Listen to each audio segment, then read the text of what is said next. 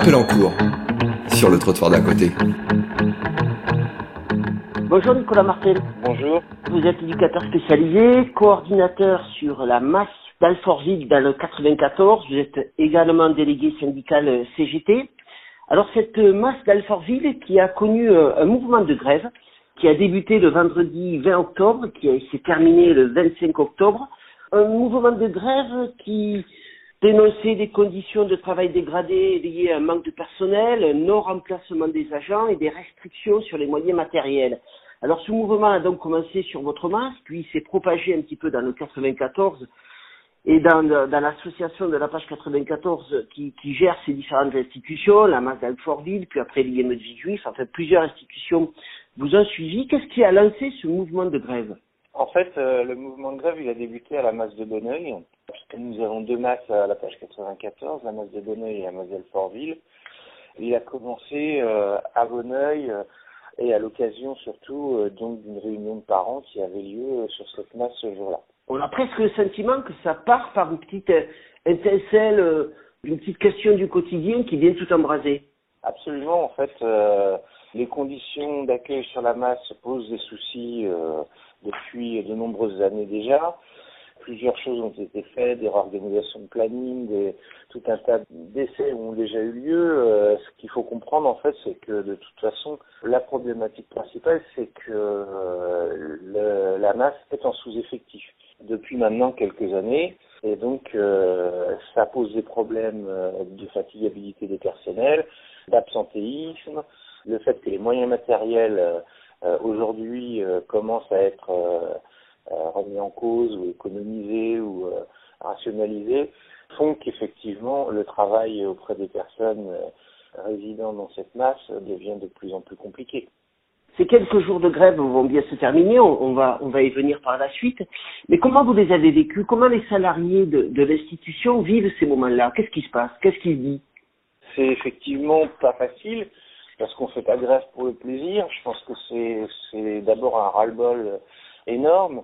Et puis aussi bien à la masse des Bonneuil que d'Alfortville, euh, je pense que l'ensemble des, soignants euh, qui faisaient grève, euh, AMP, aides-soignantes et, et infirmières, ou éducateurs, la volonté de cette grève, c'est d'abord de pouvoir faire son travail correctement.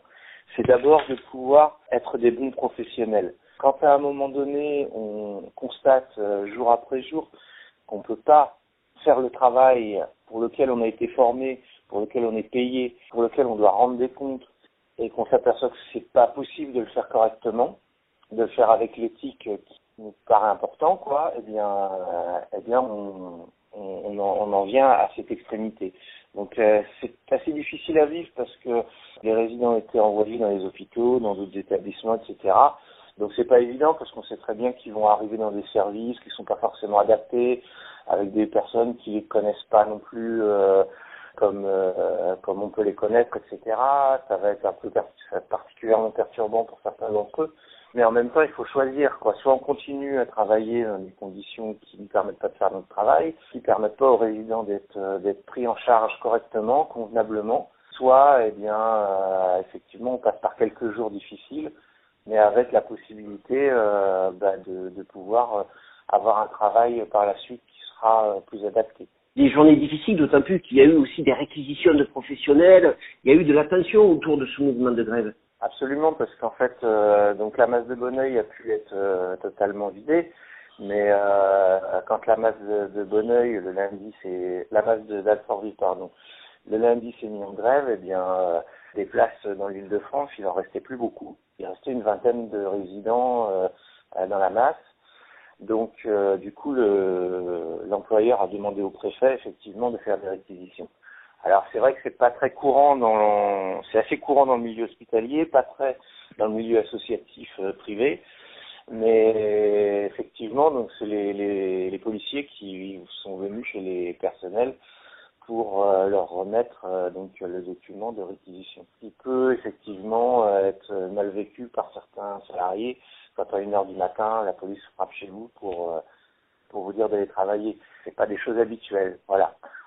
Alors finalement, vous allez à l'agence régionale euh, de santé, euh, vous rencontrez aussi l'employeur, et tout se finit bien le mercredi 25 octobre. Donc il y a un rassemblement qui est organisé devant le siège de la page 94 le mercredi matin avec euh, deux députés, euh, notamment des Insoumis, euh, dont une qui connaît bien le milieu puisqu'elle est, aide-soignante par ailleurs de métier. Mais donc ce rassemblement, effectivement, à la fin de ce rassemblement, est prévu donc d'être reçu par l'ARS.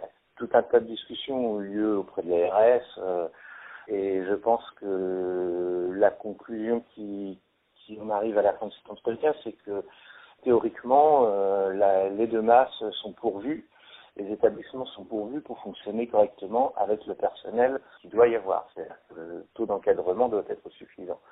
Maintenant, c'est pas le cas dans les faits. Donc, il s'agit de comprendre euh, bah, euh, comment c'est possible, comment c'est possible et comment les financements sont répartis, quels ont été les choix de gestion qui font qu'on en arrive à, à cette situation. En tout cas, vous avez euh, obtenu une enveloppe supplémentaire de 210 000 euros euh, pour augmenter la dotation des emplois. Euh, vous avez eu également un gain de cause sur les arriérés d'heures supplémentaires et la récupération des jours fériés. Et puis une dotation supplémentaire pour pour le matériel. Vous êtes revenu au travail donc suite à ce mouvement. Dans quelles conditions? Que disent les équipes? Qu'est-ce qui en reste de ces quelques jours de grève? Alors effectivement, euh, le, le, retour s'est fait au travail euh, parce qu'on a obtenu quand même un certain nombre de choses, notamment euh, aussi également les récupérations de jours fériés puisque l'employeur ne, ne respectait pas en fait la convention collective.